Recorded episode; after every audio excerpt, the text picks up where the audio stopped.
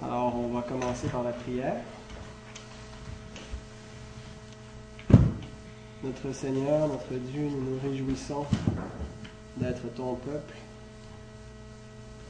Seigneur, ce qui est merveilleux, ce n'est pas que nous soyons un peuple, mais c'est que nous soyons ton peuple.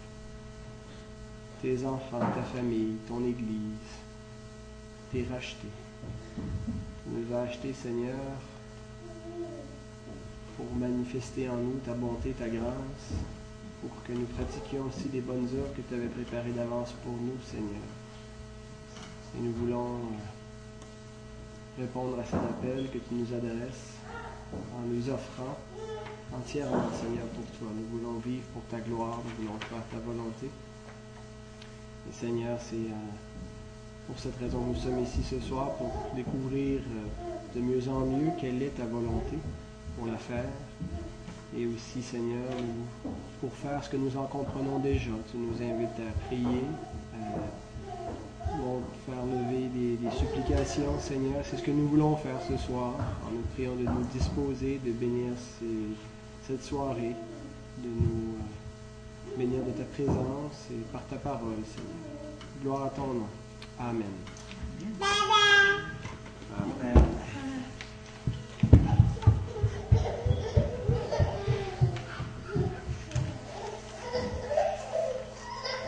Alors, je commence par vous faire un petit résumé de ce que nous avons vu jusqu'à maintenant. Euh, c'est le cinquième, euh, le cinquième enseignement que j'apporte sur le sujet de euh, la volonté de Dieu. Alors, la première fois, c'était une introduction. J'avais posé quatre questions. Dieu a-t-il une volonté? Est-elle connaissable? Est-elle normative? Et comment la découvrir? Ensuite, nous avions vu le point de vue traditionnel que j'ai présenté une soirée. Euh, on avait vu d'abord qu'il y avait trois niveaux dans ce point de vue-là, au niveau de la volonté de Dieu, souveraine, normative et individuelle. Euh, donc, la volonté individuelle, c'est que pour chacune de nos décisions, Dieu a euh, une, volonté idéale et qu'il faut la découvrir. et il y aurait soi-disant trois preuves de cela, des preuves qui relèvent de la raison, de l'expérience et de la Bible. Et ensuite, la méthode pour appliquer cela, ben, c'était euh, on sonde l'écriture, on est attentif aux circonstances, que, parce que Dieu nous donne des signes par celle-ci, la direction intérieure du Saint-Esprit, euh, les conseils qu'on reçoit des autres croyants, et aussi par une révélation surnaturelle. Et la confirmation de sa volonté vient par une convergence des signes, au moins trois signes. Troisièmement, on a commencé à critiquer le point de vue traditionnel, on a rejeté les preuves, les preuves basées sur la raison, sur l'expérience et sur la Bible, euh, en montrant que les exemples qu'on prenait pour euh, justifier le point de vue traditionnel dans la Bible étaient plutôt l'exception que la norme, et aussi que les textes qu'on prenait à l'appui pour prouver cela n'enseignait pas le point de vue traditionnel. Donc le principal problème, c'était que ce n'était pas un enseignement biblique, mais traditionnel, comme son nom le dit, qui vient d'une tradition, en l'occurrence celle des évangéliques. Euh, quatrièmement, euh, on a continué, on a fait la critique ensuite encore euh, du point de vue traditionnel, mais au niveau des problèmes de cette approche-là, et il y en a cinq problèmes. pour les décisions ordinaires, pour les options équivalentes, pour les décisions euh, immatures et pour les causes à effet. Et le cinquième problème, euh, on a passé le, dernier enseignement que j'ai donné sur ce problème-là, c'est le problème de la subjectivité. Euh, donc, on a parlé que la seule chose, la seule certitude avec laquelle on peut arriver finalement, ce n'est que des impressions. Et on a vu comment on utilisait nos impressions et la Bible, nos impressions et les circonstances, nos impressions et la direction du Saint-Esprit. Et donc, on a fini la critique du point de vue traditionnel. Euh, et ce soir, je vous présente le point de vue de la sagesse. C'est l'autre point de vue. À mon avis, ça, c'est le point de vue que l'Écriture enseigne pour connaître la volonté de Dieu. Quand on a des décisions à faire, L'Écriture nous enseigne comment faire nos décisions et voici comment. Alors, je vous les résume en quatre points. Ce soir, on va présenter le premier point seulement, mais je vous donne tout de suite les quatre points. C'est le, résumé synthétique du point de vue de la sagesse. Euh, alors, premièrement, ce que Dieu commande, nous devons le faire. Alors, le premier point pour euh, suivre la volonté de Dieu, c'est de suivre la... A une volonté morale et alors, il y a beaucoup de choses qu'on peut savoir ce que c'est que la volonté de Dieu. Par exemple, on peut savoir que Dieu ne veut pas qu'on tue. Hein? Et plein d'autres choses comme ça. Ensuite, pour les décisions non commandées, pour les choses qu'on ne retrouve pas un commandement ou un enseignement précis dans la Bible, Dieu nous donne la liberté et la responsabilité de choisir. Donc, la semaine prochaine, Dieu voulant, c'est ce qu'on verra, euh, que quand il n'y a pas un choix, on n'est pas appelé à, trouver une volonté individuelle, mais on est appelé à choisir. Mais c'est non seulement une liberté, mais c'est une responsabilité. Mais ça ne s'arrête pas là. Troisièmement, pour les décisions non commandées, Dieu nous donne la sagesse pour choisir. Il faut non seulement choisir, mais choisir sagement.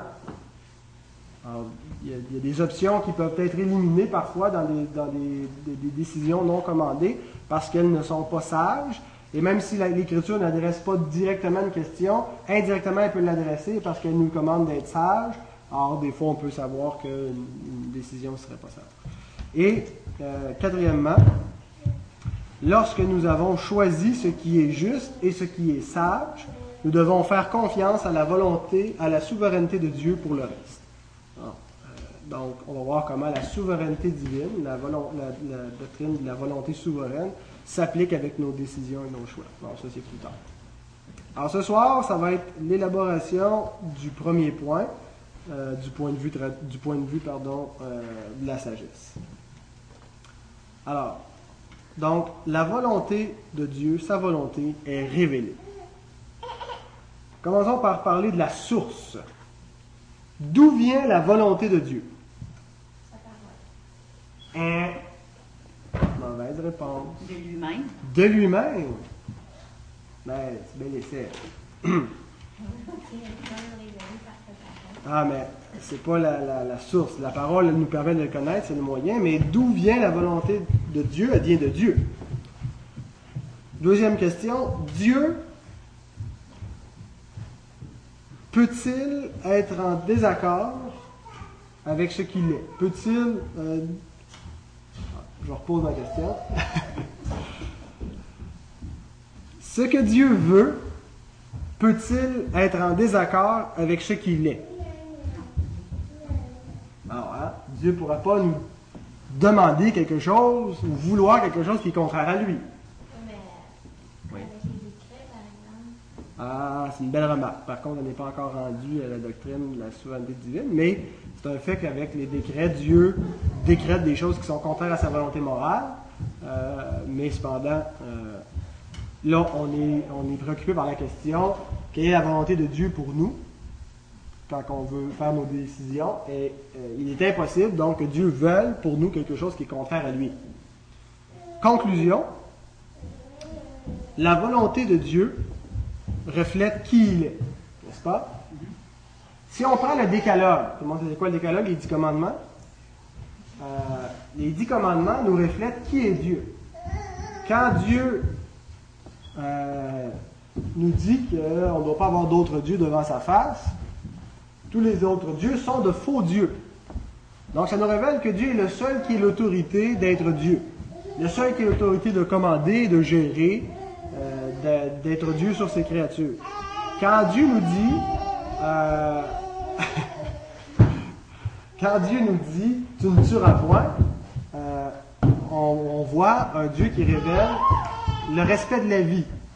Un Dieu euh, qui est pour le caractère sacré de la vie parce que c'est le Dieu vivant. Euh, quand l'Écriture nous révèle, dans les commandements encore, tu ne voleras point, ça nous révèle que Dieu est un Dieu saint, un Dieu honnête, un Dieu qui veut l'honnêteté. Donc, vous voyez ce que je veux emmener. Donc, ce que Dieu veut nous révèle ce que Dieu est.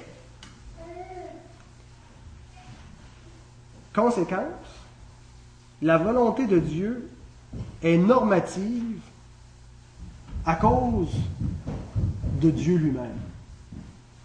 Autrement dit, l'obéissance à la volonté de Dieu, ce n'est pas optionnel. La désobéissance à la volonté de Dieu est toujours un péché, parce que c'est d'aller contre ce que Dieu est. Si ce que Dieu veut nous montre ce que Dieu est, ne pas faire ce que Dieu veut, c'est agir contre Dieu. Et parce que Dieu est absolu, qu'il est le seul qui ait cette position divine, il est le seul euh, dont la, volonté soit absolue, et que le moindre obstacle, le moindre transgression de sa volonté constitue quelque chose de très grave. Euh, le péché, même s'il peut nous apparaître vénial, ne l'est jamais, toujours mortel. Le péché entraîne à la mort parce qu'on pêche contre un être qui est absolu. Alors ça entraîne une conséquence absolument grave. Dieu veut ce qu'il est. Je vais vous donner quelques exemples. Dieu veut la sainteté parce qu'il est saint. 1 Pierre 1, 15 à 16. Mais puisque celui qui vous a appelé est saint, vous aussi soyez saints dans toute votre conduite, selon qu'il est écrit, vous serez saints car je suis saint. Dieu veut la justice. 1 Jean 3, 7. Celui qui pratique la justice est juste comme lui-même est juste. Dieu veut la pureté. 1 Jean 3, 3. Quiconque a cette espérance en lui se purifie comme lui-même est pur. Voyez, tout ce que Dieu veut reflète ce qu'il est. Dieu veut l'amour. Éphésiens 5, 1 et 2. Devenez donc les imitateurs de Dieu comme des enfants bien-aimés et marchez dans la charité à l'exemple de Christ, qui nous a aimés et qui s'est livré lui-même à Dieu pour nous comme une offrande et un sacrifice de bonne odeur. Dieu veut le pardon, veut que nous pardonnions. Colossiens 3.13. Supportez-vous les uns les autres, et si l'un a sujet de se plaindre de l'autre, pardonnez-vous réciproquement, de même que Christ vous a pardonné, pardonnez-vous aussi. Dieu veut la miséricorde. Luc 6, 36. Soyez donc miséricordieux comme votre Père est miséricordieux. Dieu veut la soumission. 1 Pierre 2, 20 et 21. Mais si vous supportez la souffrance lorsque vous faites ce qui est bien, c'est une grâce devant Dieu.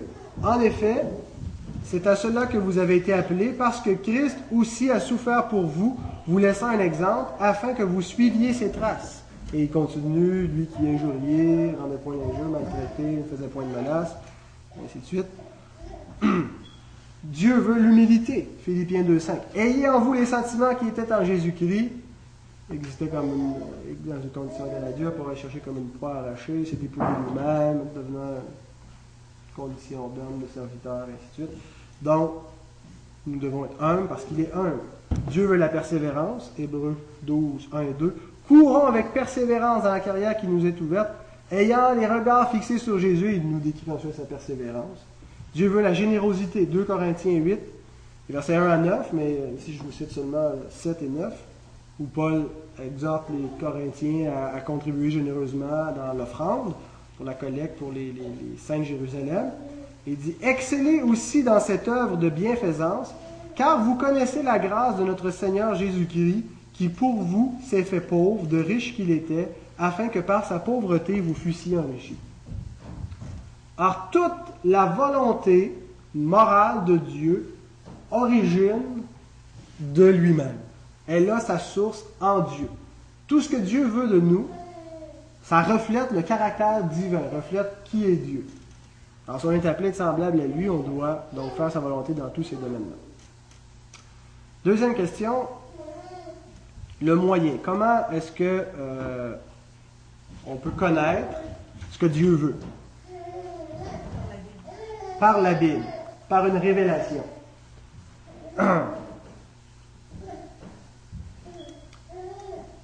Sans une révélation, il est impossible de connaître sa volonté.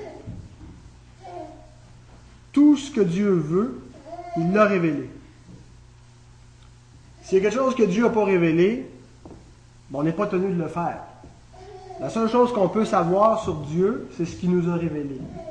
Et tout ce que Dieu veut que nous sachions, il nous l'a révélé, et sa révélation, c'est l'Écriture, c'est la Bible. Je cite John MacArthur, MacArthur, MacArthur.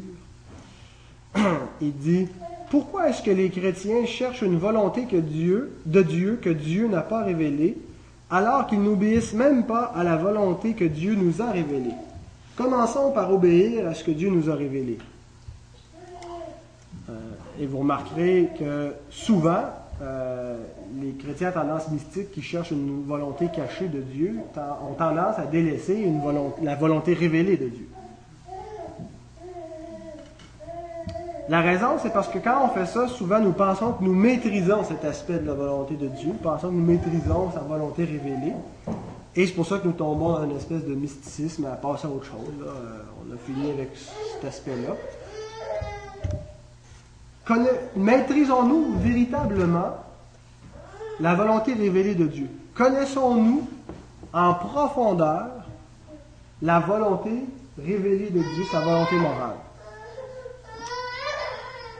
Pour connaître la volonté de Dieu profondément, il faut travailler. Pour connaître bien l'Écriture, il faut. Euh, c'est pas quelque chose qui, s'acquiert euh, sans effort. Dieu va dire à Josué, lui donne comme instruction quand il, euh, il succède à Moïse, que ce livre de la loi ne s'éloigne point de ta bouche. Médite-le jour et nuit pour agir fidèlement selon tout ce qui y est écrit. Car c'est alors que tu auras du succès dans tes entreprises, c'est alors que tu réussiras. Donc, il y a une activité, euh, euh, il y a une, le mot ne vient pas. Donc, il y, a, vraiment un, effort constant, euh, rigoureux, euh, qui doit être produit pour euh, approfondir notre connaissance de la, volonté de Dieu. Alors, si nous voulons vraiment connaître ce que Dieu veut, il va falloir s'y appliquer. Il va falloir donc étudier, méditer ce, ce livre de la loi jour et nuit. Alors, je vous donne trois verbes de ce qu'il faut faire avec la parole de Dieu, avec la Bible. Lire, mémoriser et étudier. Lire. Je conseillerais à tous les chrétiens, c'est très très pratique ce que je vous donne, d'avoir comme objectif continuel, répétitif, de lire la Bible en un an. À chaque année, de lire une fois la Bible. Alors, si vous lisez dans la version Louis II, il y a 1189 chapitres, 31 102 versets, 779 916 mots. Ah, c'est pratique d'avoir BibleWorks. En moyenne, si vous voulez lire la Bible en un an, il faut que vous lisiez 85,2 versets par jour. OK? Alors, ça vous donne une idée, si vous voulez suivre ça, continuez pour approfondir l'écriture en ayant comme objectif de lire en un an lire environ 85 versets par jour. Une autre chose qu'on pourrait faire, qu'on ne fait pas, euh, qui pourrait nous aider à lire davantage la Bible, c'est faire des marathons de lecture biblique, des marathons en groupe. Des fois, on fait une 24 euh, heures de prière ou une soirée de prière, quelque chose comme ça, mais il serait intéressant aussi de faire des marathons de lecture biblique. Dire, on prend euh, l'évangile de Matthieu ou l'Apocalypse, on se rassemble, on passe trois heures, puis à tour de rôle, on lit un chapitre quelque chose comme ça, dans une résidence privée ou à l'église. Alors, quelqu'un organise ça. L'auteur, le, livre que j'utilise pour préparer ces études-là, il raconte un petit peu comment ils font ça. Ils ont fait tout le Nouveau Testament à un moment donné. Ça avait pris quelque chose comme 17 ou 18 heures de Euh, alors, c'est euh, des, choses qui peuvent être intéressantes. Donc, pour lire, mais il faut lire. Mémoriser. Pour mémoriser, euh, le truc, c'est pas nécessairement de, juste marteler, marteler un, verset pour être capable de le dire comme il faut sans faute. Moi-même, je n'ai pas euh, fait cet exercice-là de euh, systématiquement essayer de mémoriser un verset comme on apprend par cœur un texte de théâtre. Euh, mais pourtant, il y a beaucoup de versets que je suis capable de réciter par cœur parce que c'est la répétition de, lire et relire des, versets, ça fait en sorte que sans effort, on va les, on va les mémoriser. Alors, si vous voulez mémoriser, euh, ben, c'est ce que je vous conseille, d'écrire, faire une liste des versets que vous voulez mémoriser, euh, les écrire sur un carton ou de juste les lister, et puis une fois par semaine, vous, vous les lisez à haute voix en disant les références, et c'est comme ça que vous, vous allez les retenir. Moi, ce que j'ai fait, je me suis enregistré avec mon ordinateur, et puis je les mets, je les mets sur mon iPod. Alors maintenant, quand je m'en vais, j'écoute, euh, j'ai, mettons, 19 euh, versets dans euh, la deuxième épître à Timothée. Alors, je les révise toutes. Ça me prend 5-6 minutes. On peut faire ça aux toilettes, on peut faire ça n'importe où. Mais, ah oui, on, on rachète le temps, mais c'est très, très pratique. Une autre chose qui est très utile pour mémoriser, c'est d'apprendre des sections. Au lieu de mémoriser des versets comme tels, c'est de mémoriser des sections. Par exemple, on prend le, livre de l'Exode et on, mémorise pas les versets, mais de, ce dont il est question, chapitre 1, chapitre 2, chapitre 3. Et pour nous aider hein, dans les, éditions, il y a souvent des, euh, titres. j'aimerais arriver à un stade dans ma vie où on va me demander n'importe quel psaume, je sais de quoi ça parle. Sans pouvoir citer le psaume, je sais de, quoi il est question au psaume 55, par exemple. Que je ne pourrais pas en mesure de vous dire en ce moment, sans aller voir.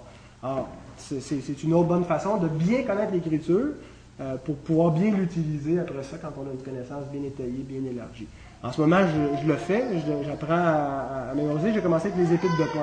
Alors, j'ai tout mémorisé, chaque chapitre, de quoi ça parle. Voulez-vous me, lancer un défi juste pour voir si je vais être bon? Quelqu'un veut me demander un chapitre au hasard? Romain. Lequel?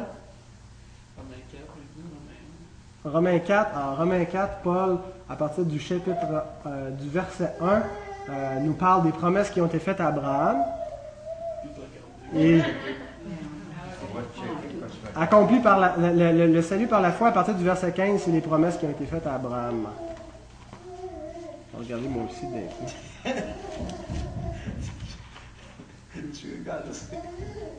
Et voilà. Je me suis sur. Oui, c'est ça. À partir du verset 15, ça parle d'Abraham.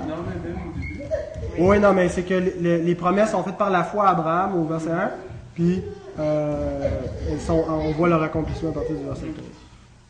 Mais il y a des bouts que je suis meilleur que d'autres. Mais je ne sais pas sur le bout des doigts, mais j'ai trouvé l'exercice très très intéressant de faire ça parce que plutôt que c'est ça de mémoriser des, versets, quand tu as une idée un peu de, tout c'est ça, d'où c'est placé, de quoi ça parle, ça devient facile de, se retrouver après ça. Et euh, quand on cherche un sujet ou n'importe quoi, alors ça, nous donne. Euh, et on, voit, on a une perspective aussi plus globale sur, une épître, parce que ça nous permet d'avoir une vue d'ensemble, qu'est-ce qui suit après ou qu'est-ce qui a été dit avant? On peut remettre dans le contexte quand on pense à un passage. Et la troisième chose que je vous ai dite, c'était étudier. Alors, c'est important d'étudier la parole, pas simplement la lire, mais à un moment donné, de s'arrêter et, de, de, l'étudier par soi-même. Alors, on prend euh, du papier, un crayon, on prend des notes, euh, on, marque nos commentaires, nos remarques, on peut utiliser des commentaires bibliques si on en a, des dictionnaires, on peut en emprunter si on n'en a pas. Euh, on regarde des textes parallèles, il y a des renvois dans nos Bibles. on, nous dresse des applications qu'on peut faire. C'est important de, de l'étudier de la sorte de l'étudier aussi avec des livres chrétiens, des livres théologiques, des, livres de théologie systématique. C'est très utile. Euh, d'écouter des sermons.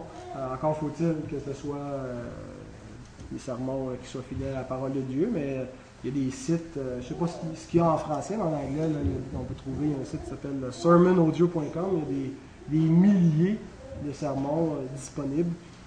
Prendre des cours, euh, il faut, il faut étudier la parole. Il faut aller plus loin que juste une espèce de lecture passive. Et Dieu a donné euh, la prédication de sa parole. Il a donné des pasteurs, des docteurs pour l'enseignement de sa parole, pour notre édification. Alors c'est important aussi de, s'exposer à cela, de ne pas négliger la participation à l'enseignement public de la parole de Dieu dans l'Église. Alors je pense que tout ça, lire, mémoriser, étudier, fait partie de s'exercer à la piété. Alors, euh, et c'est comme ça qu'on va arriver à euh, bien connaître la, parole, l'écriture, euh, parce que je, pense qu'on a une connaissance assez superficielle. Maintenant, l'étendue, jusqu'où ou sur quoi s'étend cette volonté révélée, sur tout ce qui est nécessaire à la vie et à la piété.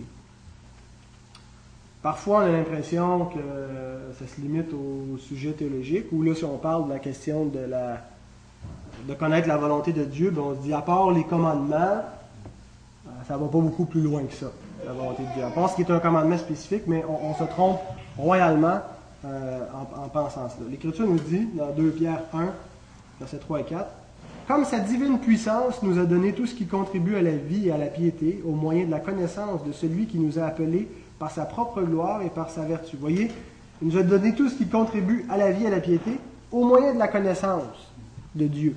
On connaît Dieu par sa révélation, et par sa révélation, on a tout ce qui contribue à la vie et à la piété. Lesquels, la vie et la piété, nous assurent de sa part les plus grandes et les plus précieuses promesses, afin que par elles vous deveniez participants de la nature divine, en fuyant la corruption qui existe dans le monde par la convoitise. De quoi est-il question? D'éthique, de savoir-vivre, de comment, de comment vivre. Ça implique de connaître la volonté de Dieu pour nos décisions, comment faire nos choix, comment s'orienter dans la vie. Alors, on va euh, apprendre à fuir la corruption qui existe dans le monde, à devenir participant de la nature divine grâce à la connaissance de Dieu par sa parole. Donc, ce que, ce que, ce que j'affirme au point 3, euh, c'est que tous les principes décisionnels, décisionnels, pardon, tous les principes décisionnels sont dans la parole de Dieu. On n'a pas la réponse à chacune des questions qu'on peut se poser dans notre vie. Il y a beaucoup de, il n'y a pas de commandement précis pour chaque chose, mais on a tous les principes pour faire, pour prendre nos décisions à partir de l'Écriture. Donc, on a pleinement pour connaître la volonté de Dieu seulement à partir de l'Écriture. C'est ce qu'on appelle la doctrine de la suffisance des Écritures. Une doctrine qu'on a limitée parfois euh, aux questions religieuses. Par exemple, on croit la suffisance euh, de la parole euh, pour ce qui est d'établir la, doctrine du salut, pour régler un peu la, marche en Église, la liturgie et ces choses-là. Mais donc pour ça, l'Écriture est suffisante. On, on, a une doctrine limitée de la suffisance des Écritures. Alors, je pense que on, justement on limite grandement parce que euh, quand on, sonde l'Écriture, on voit que les domaines que l'Écriture approche sont beaucoup plus larges. Euh, L'Écriture touche aux questions de la famille, du mariage, l'éducation des enfants, de la sexualité, de l'éthique, l'éthique personnelle, l'éthique au travail, l'éthique politique, même les relations internationales quand on parle des questions de guerre, euh, des questions, bon, les questions du repos, euh, la gestion du temps, les relations interpersonnelles, l'argent, etc., etc. Euh, donc, les domaines euh, que, l'écriture touche, c'est très large, des domaines très pratiques. Et non seulement l'écriture nous donne le quoi, le domaine, mais elle nous donne aussi le pourquoi. Le, fondement pour établir un enseignement, pourquoi est-ce qu'on doit ou ne doit pas faire telle ou telle chose. Euh, le but visé, elle nous donne comme but d'existence de tout faire pour la gloire de Dieu, par exemple. Euh, une existence théocentrique. Elle nous donne aussi une perspective sur la vie. Euh, ce que toutes les, religions ou les philosophies ne font pas. par exemple, l'Écriture nous montre, par la perspective qu'elle nous donne sur la vie, comment interpréter nos difficultés. Considérer comme un sujet de joie complète les diverses épreuves auxquelles vous pouvez être c'est cela. Euh, et, donc, les maladies, euh, les épreuves, les, vicissitudes s'interprètent toutes euh, par une perspective que Dieu nous donne sur la vie, par sa souveraineté, par le, but de tout ça. Donc, elle nous donne le quoi, le pourquoi, mais aussi le comment. L'Écriture nous indique le, genre d'attitude que nous devons avoir et promouvoir dans, notre agir. Euh, une attitude chrétienne, on ne doit pas avoir une attitude de nonchalante, une attitude de frustrée. On est appelé à avoir une attitude joyeuse, euh, une attitude de soumission, une attitude d'empressement. Euh, elle nous donne aussi les moyens. N'est pas juste question de, du but à atteindre ou de, quoi faire, mais elle nous dit aussi comment le, faire. Il y a des moyens qui ne sont pas licites pour atteindre certains buts. Elle nous indique aussi des moyens qui sont sages et qui ne le sont pas. C'est très très général, là, ma façon de vous exposer ça. Mais, conclusion, puisque la révélation de Dieu nous indique quels doivent être nos buts, nos attitudes, nos actions, notre perspective, elle touche à tous les aspects de notre vie et de nos décisions. Ainsi, lorsque suivi, la parole de Dieu devient un guide sûr pour connaître et faire sa volonté. Alors, la thèse fondamentale du point de vue de la sagesse, c'est qu'on n'a pas besoin d'autre chose que de l'écriture sainte pour connaître la volonté de Dieu. Tandis que le point de vue traditionnel dit que la parole de Dieu n'est pas suffisante. Parce qu'elle ne révèle pas sa volonté individuelle, il faut que tu la cherches en dedans, dans les circonstances. Le point de vue de la sagesse dit tout ce que Dieu veut que tu saches, il l'a révélé. Et c'est tout ce que tu as besoin pour connaître. C'est le, principe fondamental qu'on a besoin de savoir. Et on voit à quel point c'est pratique quand on considère tout ce que l'Écriture touche. Alors le problème, c'est davantage pas un problème de, de, de, notre côté qu'on ne connaît pas l'Écriture et non pas que c'est pas révélé. Finalement, l'effet. Qu'est-ce que ça change? Qu'est-ce que ça donne? Euh, alors, l'effet, c'est qu'elle va équiper parfaitement les croyants. On a cette promesse, c'est pas, pas formulé sous, comme une promesse dans 2 Timothée 3, 15 à 17, mais c'en est une. Euh, c'est un indicatif, c'est une, affirmation que Paul fait. Dès ton enfance, tu connais les saintes lettres qui peuvent te rendre sage. Alors, il y a déjà l'idée qu'il y a un effet de transformation. La sagesse te rendre mature, te rendre capable de faire des décisions éclairées. Elles peuvent te rendre sage à salut par la foi en Jésus-Christ. Toute écriture est inspirée de Dieu et utile pour enseigner, pour convaincre, pour corriger, pour instruire dans la justice, afin que l'homme de Dieu soit accompli et propre à toute bonne œuvre. Donc, euh, l'homme de Dieu, l'enfant de Dieu, le serviteur du Seigneur sera euh, parfaitement équipé par l'Écriture. Alors, c'est malheureux aujourd'hui que beaucoup de facultés de théologie ne croient plus cela, euh, parce qu'on euh, utilise la pop psychologie en donnant des cours de relations d'aide basés sur des, philosophies humanistes euh, pour équiper des, ouvriers, parce qu'autrement, ils ne seront pas assez humains, chaleureux pour faire de la relation d'aide. N'importe quoi d'autre, c'est un exemple comme ça, mais on ne croit plus à la pleine entière suffisance des Écritures pour euh, nous guider dans toute la volonté de Dieu pour faire euh, exécuter euh, tout le conseil divin. C'est à mon tour de vous tester à main levée. Qui est capable ici de me nommer sans hésiter les dix commandements dans le bon ordre? Nommer un Dieu, et ce n'est même pas le premier commandement. tu adoreras Dieu. C'est ça, un seul Dieu. Tu n'auras pas d'autre Dieu devant ma face. Mais euh, les, les, les, les, autres commandements qui vont dans ce sens-là, euh, où ça dit de. Vous connaissez un récit, ils sont un par rapport à Dieu, les quatre premiers sont par rapport à Dieu, puis les autres sont par rapport au prochain. Vous en sortez bien? Je vais le tester. Oui, vas-y, vas-y, Jean-Denis. Ok, avoir un seul Dieu, on peut avoir seulement Dieu. Deuxièmement, pas l'image taillée. Et après, troisièmement, euh, pas prendre le nom de Dieu en main.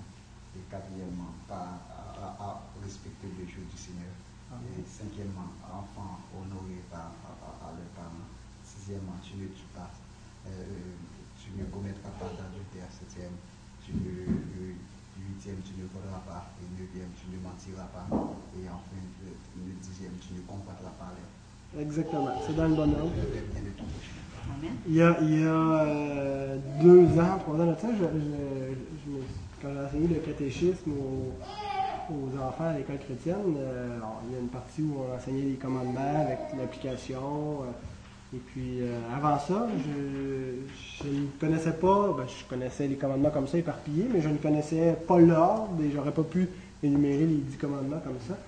Et, euh, ce que je me rends compte, c'est que ça, en dit long, je trouve, sur, euh, sur, nous, parce que euh, les commandements, les dix commandements en particulier, c'est le résumé de la loi morale de Dieu, de ce que Dieu veut.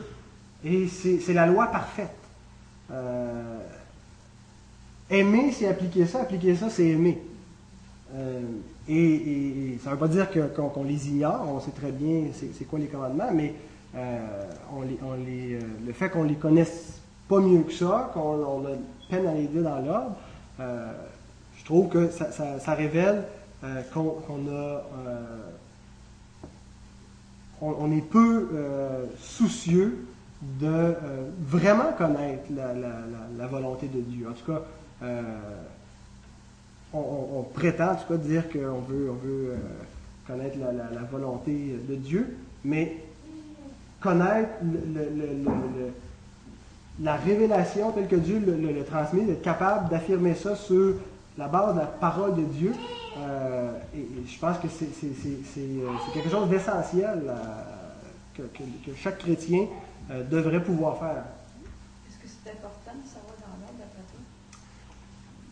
Ben, c'est- c'est- c'est c'est important au sens où ça révèle d'abord qu'on a une connaissance euh, solide de la parole de Dieu. L'ordre ne changera pas euh, notre obéissance, euh, mais il y a un ordre pas pour rien. Euh, L'ordre, d'abord, on commence avec la première table de la loi. Euh, Liliane faisait référence aux, quatre premiers commandements, qui sont des commandements qui concernent Dieu. Euh, et, je pense que c'est important qu'on les place en premier parce que euh, tout ce qu'on va faire par rapport à notre prochain est, déterminé par rapport à ce qu'on fait par rapport à notre relation à, Dieu. Donc la première table concerne Dieu et les, six autres commandements, la deuxième table concerne l'homme. Mais l'idée, c'est pas juste de les savoir par cœur. Parce que de les savoir par cœur et de pas les faire, euh, c'est aussi bien de. C'est comme l'histoire du gars qui, qui dit à sa femme, mais ça serait pas merveilleux, qu'on. Parce qu'il pro- projette faire un voyage en Israël, puis euh, alors, il regarde le- le- le- les papiers que l'agence de voyage lui a envoyés, puis il dit ça va être merveilleux, on va aller sur le mont Sinaï, puis il dit on va aller euh, crier les dix commandements du haut de la montagne. Là, sa femme regarde, est-ce que ce serait pas mieux qu'on reste ici puis qu'on les mette en pratique? Donc, c'est pas, l'idée, c'est pas juste de les connaître par cœur. Mais aimons-nous la loi de Dieu? Aimons-nous ses commandements? Et la seule façon qu'on peut vraiment aimer sa loi, c'est de la méditer. C'est, c'est de l'étudier, c'est de la connaître. Euh, donc, il faut savoir ce que Dieu dit, il faut savoir où il le dit. Et euh, donc, c'est ça. Alors, le but dans tout ça, ce que je veux dire, c'est, c'est pas euh, c'est pas de vous amener, d'amener qui que ce soit, juste à, à connaître les dix commandements, mais ce qui est visé ultimement, c'est d'atteindre une maturité dans la connaissance de la parole. Parce que par cette parole, euh, ou cette parole va nous procurer un discernement pour toutes nos décisions. Il y a un texte que je t'arrête de prêcher euh, la semaine prochaine, c'est là où je vais arriver dans Hébreu. Hébreu 5, les versets 11 à 14. Nous avons beaucoup à dire là-dessus. Il vient de parler de Melchisédek. Et des choses difficiles à expliquer parce que vous êtes devenus lents à comprendre, ce qui veut littéralement dire paresseux dans votre compréhension. Vous, en effet, qui depuis longtemps devriez être des maîtres, vous avez encore besoin qu'on vous enseigne les premiers rudiments des oracles de Dieu. Vous en êtes venus à avoir besoin de lait et non d'une nourriture solide. Or, quiconque en est au lait n'a pas l'expérience de la parole de justice car il est un enfant. Mais la nourriture solide est pour les hommes faits, pour ceux dont le jugement est exercé par l'usage à discerner ce qui est bien et ce qui est mal. La nourriture solide amène plus loin dans le discernement. Le discernement de ce qui est bien et de ce qui est mal.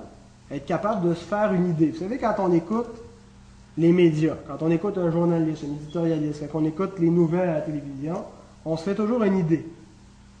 Et euh, quand on n'a pas beaucoup de jugement, ben, on a tendance à croire tout ce qui nous est dit. Euh, et, et donc, l'Écriture est en train de nous dire ici, pour que notre jugement se fasse, pour qu'on ait une dent solide, pour qu'on soit capable d'analyser les informations qui nous sont données, ce qui va nous amener à avoir un discernement, ça va être la parole de Dieu. Une connaissance profonde, solide. Et c'est intéressant parce qu'il est en train de parler de Melchisédek. On dit, c'est quoi le rapport entre Melchisédek et le discernement au quotidien? Ben, l'auteur, il, s'arrête en ça et il dit, je suis en train de vous parler de quelque chose que là, je, je suis même pas sûr que vous allez comprendre. Premièrement, c'est difficile à expliquer, mais en plus, vous êtes devenu lent et paresseux dans votre compréhension. Et si ce n'était pas le cas, vous saisiriez ça, mais ça montrerait que vous auriez atteint une, maturité, et une maturité qui se traduirait dans votre jugement, dans votre capacité à, discerner ce qui est bien ce qui est mal. Euh, et, malheureusement, on, a, peine souvent à discerner ce qui est bien, ce qui est mal. On a des difficultés à se faire une idée. Quand on, écoute en ce moment le discours de, tous les candidats euh, aux élections, euh, qu'on regarde au Canada ou même aux États-Unis, c'est assez difficile, comme ça, là, de se faire une idée. Et je pense que si on était des gens euh, beaucoup plus matures que ce qu'on l'est en ce moment, dans euh, des, hommes et des femmes de Dieu, une connaissance profonde de qui est Dieu par sa parole, on aurait beaucoup plus d'aisance à juger de ce qui nous est dit, parce que ce qui nous est présenté, c'est des valeurs morales, c'est des, options. Alors, est-ce qu'on est pour ou contre, par exemple, ce que Stephen Harper présente en ce moment, de sévir les peines? D'emprisonnement pour les, jeunes contrevenants et de pouvoir emprisonner des jeunes hommes euh, de 14 ans, des jeunes hommes, jeunes femmes, qui auraient commis un homicide? Alors, est-ce que, pour répondre à cette question-là, c'est juste une question euh, où les sociologues ou les éthiciens du monde peuvent répondre, ou est-ce que nous, on peut avoir un jugement, un discernement là-dessus? Et je pense que euh, les théologiens auront une réponse beaucoup plus juste que quelques sociologues et qui que ce soit, parce que leur jugement sera fait à la lumière de la connaissance de la volonté de Dieu. Et il y aura des raisons théologiques pour, pour soutenir ça. Des raisons que le monde ne veut rien savoir, ne veut rien entendre. Mais pour nous, ce qui nous préoccupe, c'est ce que Dieu veut. Alors, c'est un exemple comme ça. Mais, donc, si nous sommes au lait, nous ne sommes pas exercés au discernement. Alors, ne pas être au lait veut dire être exercé dans une, parole solide. Et, et- et la doctrine, euh, vous savez, c'est- très profond. On n'en vient jamais à bout euh, de, toute la, connaissance biblique. Je suis toujours répété, euh, quand, tu viens de, maîtriser un concept théologique, puis tu découvres quelque chose d'autre que tu n'avais jamais vu, tu vivais ta foi, mais là, tu viens de te rendre compte qu'il y avait quelque chose qui t'échappait complètement. Euh, puis c'est- quelque chose que, je vis régulièrement dans mon apprentissage, puis dans ma croissance avec le Seigneur. Mais malheureusement, plusieurs personnes sont comme tombées en, stand-by. Ils sont arrêtés là et, parce qu'ils sont, que tu dit, devenus euh, lents à comprendre. Alors le problème des évangéliques, c'est que beaucoup sont encore au lait après plusieurs années de vie chrétienne. Euh, et, je ne veux pas être du tout méprisant ou arrogant en, disant cela, euh, mais, le problème, c'est que beaucoup d'é- d'évangéliques sont restés dans l'abécédaire de la foi. sont restés à, à lire que des livres euh, comme euh, Billy Graham ou le, le pain quotidien. Et, et c'est pas que ces choses-là sont fausses. C'est pas que Billy Graham dit des faussetés ou que, le pain quotidien, c'est pas vrai. Mais c'est- le lait. C'est l'abécédaire. C'est le, le premier pas. C'est pour les nouveaux croyants. Et il faut aller plus loin. Il faut euh, arriver avec une nourriture euh, plus, plus solide et, il y a des outils il y a euh, énormément de richesses. Alors, le problème, euh, je, pense qu'on peut le, résumer euh, sous deux points. Le problème, c'est pas un manque d'indications. Les indications sont là, mais elles sont ignorées. Les indications pour connaître la volonté de Dieu, Dieu a tout indiqué ce qu'il veut qu'on sache, mais on l'ignore. J.I. Packer, il dit le christianisme d'Amérique du Nord a 5000 km de large, mais 1 cm de profondeur. Et il n'y a pas tard en disant cela. Euh, on a un christianisme avec des lobbying, euh, pas au Québec tellement, là, mais ailleurs aux États-Unis, au Canada. Euh, alors c'est très très large, très étendu, euh, on est international, beaucoup de moyens, mais en, pour, en grande partie, hein, je ne veux pas euh, jeter tout le monde, euh, euh, mais, il y a un manque de profondeur, c'est très superficiel. Et donc, l'autre problème, euh, en plus d'ignorer les indications, c'est le problème de la mise en pratique. Jacques nous dit, mettez en pratique la parole et ne vous bornez pas à l'écouter en vous trompant vous-même par de faux raisonnements. Car si quelqu'un écoute la parole et ne la met pas en pratique, il est semblable à un homme qui regarde dans un miroir son visage naturel et qui, après s'être regardé, s'en va et oublie aussitôt quel il était. Nous ne réalisons pas à quel point nous ne faisons pas la volonté de Dieu euh, par désobéissance. L'Écriture nous dit dans 1 Corinthiens 10, 31, Faites tout pour la gloire de Dieu. Faites tout pour la gloire de Dieu, ça veut dire que tout ce qu'on fait, on doit le faire pour la gloire de Dieu. C'est ça que ça veut dire, hein? faites tout pour la gloire de Dieu. Et le problème, c'est qu'on a fini par se voir tellement comme des enfants de Dieu et que nous, nous, avons oublié de nous voir aussi comme ses serviteurs, comme ses esclaves. Et parce qu'on se voit comme ses enfants, on se voit comme euh, des agents libres, on est libre, on est affranchi, et on oublie notre responsabilité de serviteur de Dieu. Faites juste arrêter ce soir, regardez combien on est. On dit qu'on était 10. Comment est-ce qu'on explique ça? Comment est-ce qu'on explique qu'une église, de, il y a 60 personnes environ qui fréquentent l'assemblée ici, comment est-ce qu'on explique qu'il y ait une, grosse majorité qui ne soit pas ici? Il y a une négligence évidente de la parole de Dieu. Donc, ceux qui négligent la parole ainsi, d'abord vont être ignorants, vont ignorer totalement ce qui a été enseigné, parce qu'ils ne l'ont pas. Euh, alors, ils ne peuvent pas grandir sur ces, questions-là. Il y a une négligence aussi de la communion fraternelle. Euh, L'importance d'être en communion les uns avec les autres, on est enseigné là-dessus euh, par Antoine. Et en même temps, on dit que nous voulons faire la volonté de Dieu. Eh J'ai l'impression que Dieu peut facilement nous regarder et dire Mon œil, vous voulez faire ma volonté. Si nous voulons faire sa volonté, pourquoi est-ce que euh, nous négligeons tellement ce que Dieu dit? Pourquoi est-ce que nous n'appliquons pas, quand Dieu nous dit de ne pas négliger, par exemple, notre assemblée, on prend ce qui fait notre affaire, on applique, et, et c'est comme ça, c'est sélectif, on a une obéissance sélective. Et donc, quand on regarde ce commandement, qui est fondamental, faites tout pour la gloire de Dieu. Alors, je vous pose la question, je vous la pose. Voulez-vous faire la volonté de Dieu? Faites cet exercice-là. Arrêtez-vous plusieurs fois par jour et posez-vous la question. Est-ce que je fais la volonté de Dieu en ce moment? C'est très pratique comme euh, application. Quand je suis en train d'avoir une discussion avec ma femme, où là, je sais que j'ai une attitude de boqueux, euh, où j'ai euh, des paroles dures ou quoi que ce soit, je m'arrête, je me dis, est-ce que je suis en train de faire la volonté de Dieu en ce moment? Alors, si je suis honnête, je vais être obligé de dire non. Mais parce que je ne veux pas avoir à être honnête, je ne me poserai pas la question.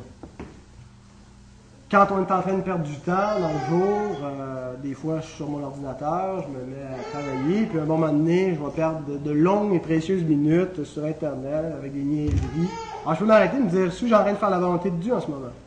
Mais l'inverse peut être vrai aussi, le surmenage, je m'arrête pas, puis je vis ma famille. Est-ce que je suis en train de faire la volonté de Dieu en ce moment? Ah, on, regarde la volonté de Dieu comme si c'était quelque chose de bien mystérieux, bien difficile à, découvrir, alors que tout est là, tout est révélé. Et la raison pourquoi est-ce qu'on ne la connaît pas, il y en a deux. C'est parce qu'on ne l'étudie pas, on la néglige, on ne la connaît pas. Et parce que quand on, la découvre, on ne la fait pas. Euh, écoutez, je suis surpris qu'on on, on répète les mêmes exhortations semaine après semaine après semaine et il n'y a rien qui change dans la vie des gens à l'Église. Et c'est pas parce que la parole de Dieu n'est pas assez claire, c'est un problème de volonté. Alors, il ne faudra pas arrêter, on va continuer, puis on va le répéter, puis on va exhorter, mais alors, si nous voulons vraiment euh, grandir, étudions sa volonté et faisons-la. Alors, conclusion sur les faits, c'est que sa parole va nous transformer.